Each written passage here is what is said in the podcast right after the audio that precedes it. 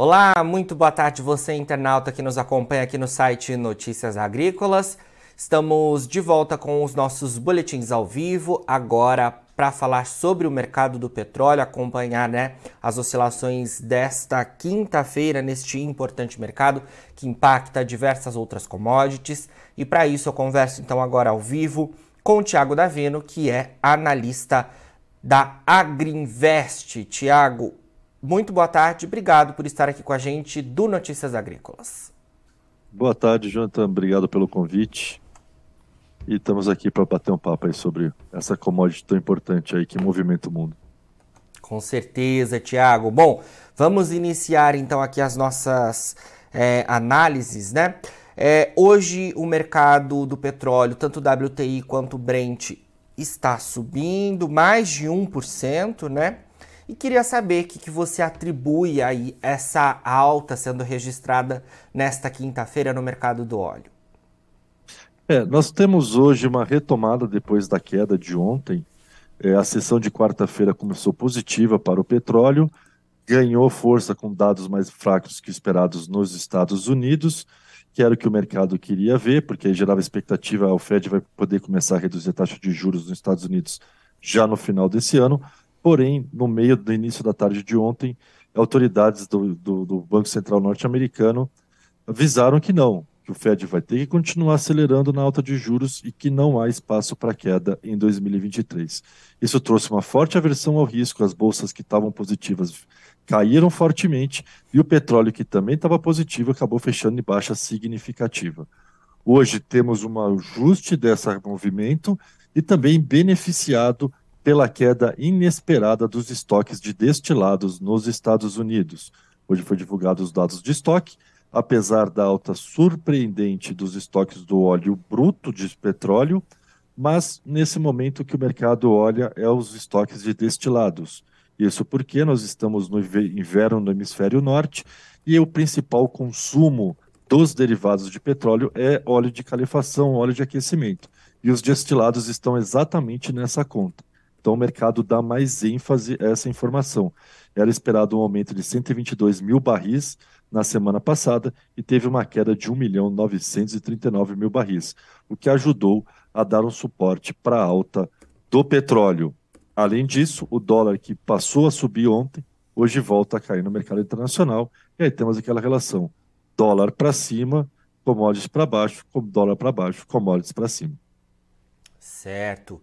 Tiago, é, o mercado também está acompanhando aí nos últimos dias, né, um otimismo maior em relação à demanda. A, a China, né, no início deste ano de 2022, trouxe aquela decisão em relação ao afrouxamento né, nas medidas que, que estão adotando, tanto na, no, na questão interna ali no país, quanto nas pessoas que adentram a China, né? É, queria que você falasse um pouco sobre isso e como que esse afrouxamento das medidas é, de Covid na China podem representar um, um, um alento importante em relação à demanda de petróleo o mercado, é claro que acompanha isso também, né? Sem dúvida. Primeiro é importante salientarmos que a China é o segundo maior consumidor de petróleo do mundo. Então, tudo que está relacionado à sua demanda tem um grande impacto sobre o mercado de petróleo. Ao longo de 2022, a China foi marcada pelas medidas de Covid-0, grandes restrições, as pessoas ficando presas em casas, menor mobilidade social, menor consumo de combustível, menor consumo de petróleo.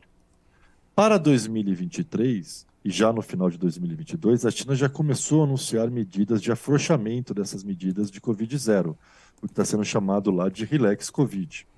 E ela tende a continuar relaxando nas próximas semanas e meses.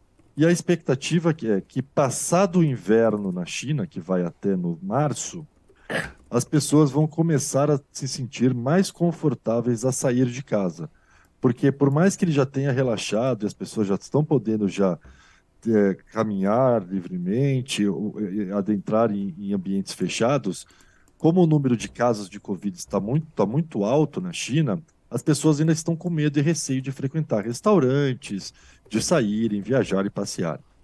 Então, assim que abaixar o número de casos de Covid lá na China, isso deve ocorrer já agora a partir de fevereiro, quando o inverno começa a ficar menos rigoroso, e aí menos números de casos, as pessoas passando a sair mais, haverá uma, uma perspectiva de retomada de crescimento da demanda chinesa por petróleo. Porque é importante a gente salientar que, pela primeira vez em muito tempo, a China teve uma queda de demanda por petróleo em 2022. Né? E isso impactou, obviamente, a demanda global. Mas para 2023, as projeções indicam já uma retomada, especialmente a partir de maio, quando a gente já vai estar entrando no meio da primavera chinesa e adentrando o verão naquele país. Para termos uma ideia em termos de projeções e expectativas, só como é, número, com números, né? A, a, o mundo consumiu em torno de 98 milhões de barris por dia em maio de 2022. E as estimativas são que agora em 2023 passará para 101 e chegará até o fim do ano em 104 milhões de barris por dia, contra 101 milhões atualmente. Então há uma expectativa de que a demanda ao longo de 2023 global vá superar a demanda observada em 2022 e o papel China, retomada da economia chinesa, tem um papel preponderante nessa expectativa de um fôlego de retomada dessa demanda por essa commodity. E isso, ao longo dos próximos meses, pode é, mexer com o mercado, né, com, Thiago? Com certeza. Isso, no pior cenário, João, então vai dar um suporte muito bom para o preço do petróleo. Que seria um suporte bom? Ao redor de pelo menos 75, 80 dólares. Nós aqui entendemos que o petróleo tem potencial de voltar a subir e, ao longo do ano, voltar a operar na casa de três dígitos, especialmente no período de julho, agosto, que é a época de verão no hemisfério norte, onde há o maior consumo de petróleo, principalmente de gasolina. Né? Então a gente tem aquela sazonalidade de alta. Então, com a China retomando o crescimento, a tendência é realmente a gente ver o preço do petróleo bem suportado nesse primeiro trimestre e a partir do segundo trimestre ganhando força e vindo a subir, podendo sim voltar à casa de três dígitos. Perfeito. Tiago, vamos falar um pouco sobre os Estados Unidos também. Você até trouxe né, é, os dados relativos aí aos estoques que foram divulgados nesta quinta-feira, justamente por conta do feriado que a gente teve lá, né, no, no impactando as divulgações. Mas é, queria falar sobre a questão econômica no país norte-americano, como é que isso também é, tem sido acompanhado fortemente pelo mercado do petróleo. Sem dúvida, né? Como a gente falou, da China, o segundo maior consumidor do mundo, Estados Unidos, o principal consumidor do mundo. E aí, nesse caso, é, há um, um contraponto a essa esperança com a China. Porque os Estados Unidos já vem apresentando, nos últimos indicadores macroeconômicos, vendas no varejo, setor de serviços, vem já apresentando uma retração na variação mensal. E isso é até bem visto pelo mercado, porque o mercado quer ver essa retração porque isso sugere que vai haver um arrefecimento contínuo da inflação e, por conta disso, o Fed não precisaria ser tão agressivo na alta de juros e poderia já iniciar um, um ciclo de queda de juros no último trimestre desse ano.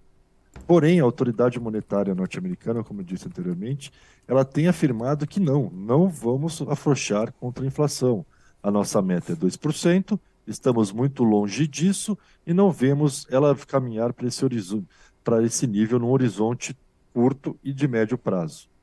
Portanto, o mercado acaba ficando receoso. Poxa, se a economia já não está vindo bem e o Fed vai continuar subindo juros e não ver nenhuma perspectiva de queda de juros no final do ano, isso poderá impactar negativamente a demanda por petróleo. E foi até isso que acabou gerando a queda do preço do barril da commodity na sessão de ontem.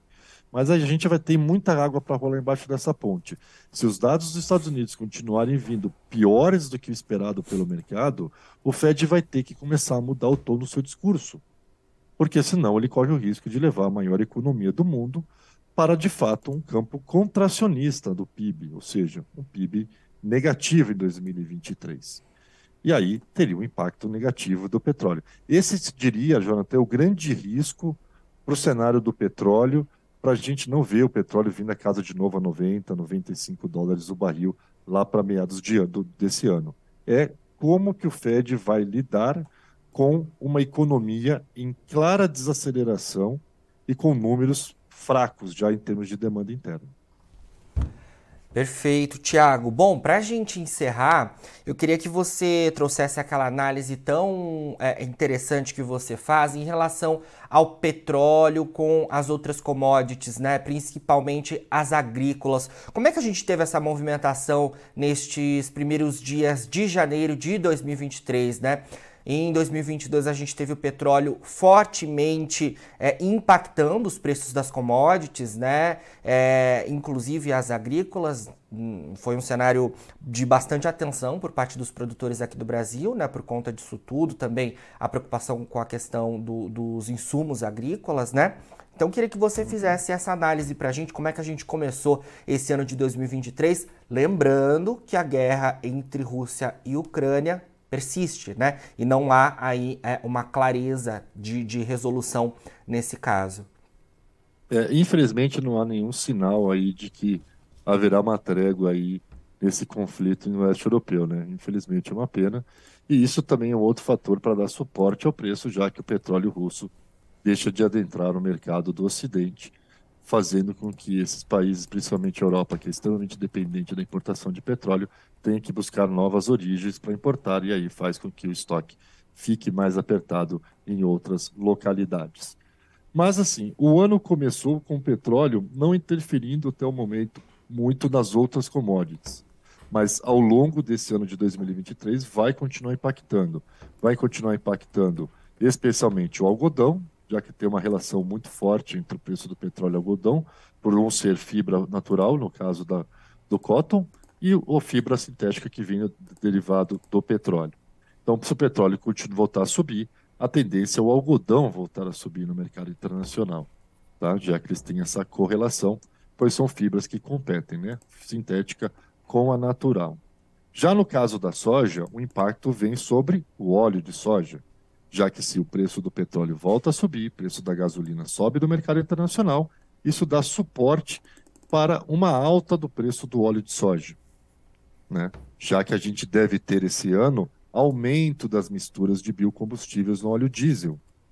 Bang Indonésia passando para B35 e no Brasil a possibilidade de voltarmos a trabalhar com B14. Né? Ainda muita dúvida, mas se espera que talvez maio, junho entre o B14. E aí, quanto mais alto tiver o preço do petróleo, mais competitivo o óleo diesel passa a ficar para a mistura junto ao diesel, e aí fazer o biocombustível. Tá? Então, é importante para quem é esmagador, para quem trabalha com biocombustível, estar tá sempre atento ao preço do petróleo, porque eles acabam interferindo no preço um do outro. Né? Assim como há também aquela interferência no petróleo com o algodão. Já a alta do petróleo para o produtor brasileiro, além da questão do algodão, vai na questão dos custos, né? seja por por fertilizantes, que tem algum impacto sobre a produção do, sobre o preço do petróleo, especialmente aí a ureia, no caso, mas também na questão do combustível. Né? Se o petróleo volta a subir, o ponto é que ainda não está claro qual vai ser a nova política de preço da Petrobras sobre esse novo governo. A, a princípio, eles têm falado que vão buscar manter uma política relativamente de paridade com o mercado internacional. Agora, eu não acredito que eles manteriam essa política em caso de uma disparada novamente do preço do combustível lá fora. Né? Então, esse é um ponto de atenção que a gente tem que ficar atento, porque ainda não está claro, né? o novo presidente da Petrobras não assumiu ainda o seu cargo efetivamente, então a gente precisa ainda aguardar mais algumas semanas para saber qual vai ser a política de preço a ser praticado pela Petrobras? Vai seguir o mercado internacional ou não? Né? Então essa fica essa dúvida.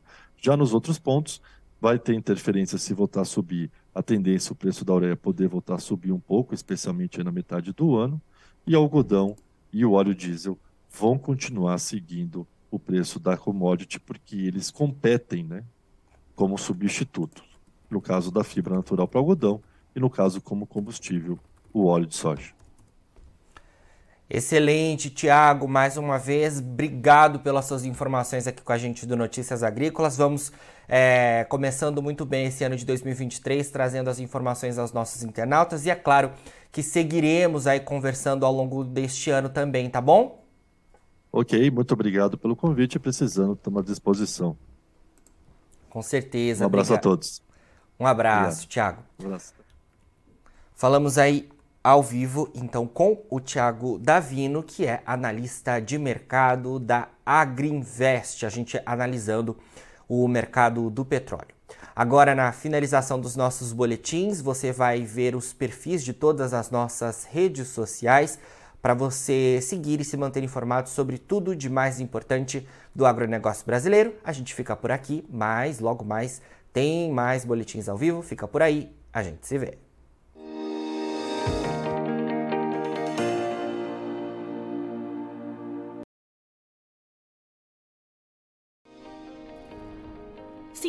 Nossas mídias sociais no Facebook Notícias Agrícolas, no Instagram arroba Notícias Agrícolas e no nosso Twitter arroba Notiagre. E para não perder nenhum vídeo, não se esqueça de nos acompanhar no YouTube e na Twitch Notícias Agrícolas Oficial.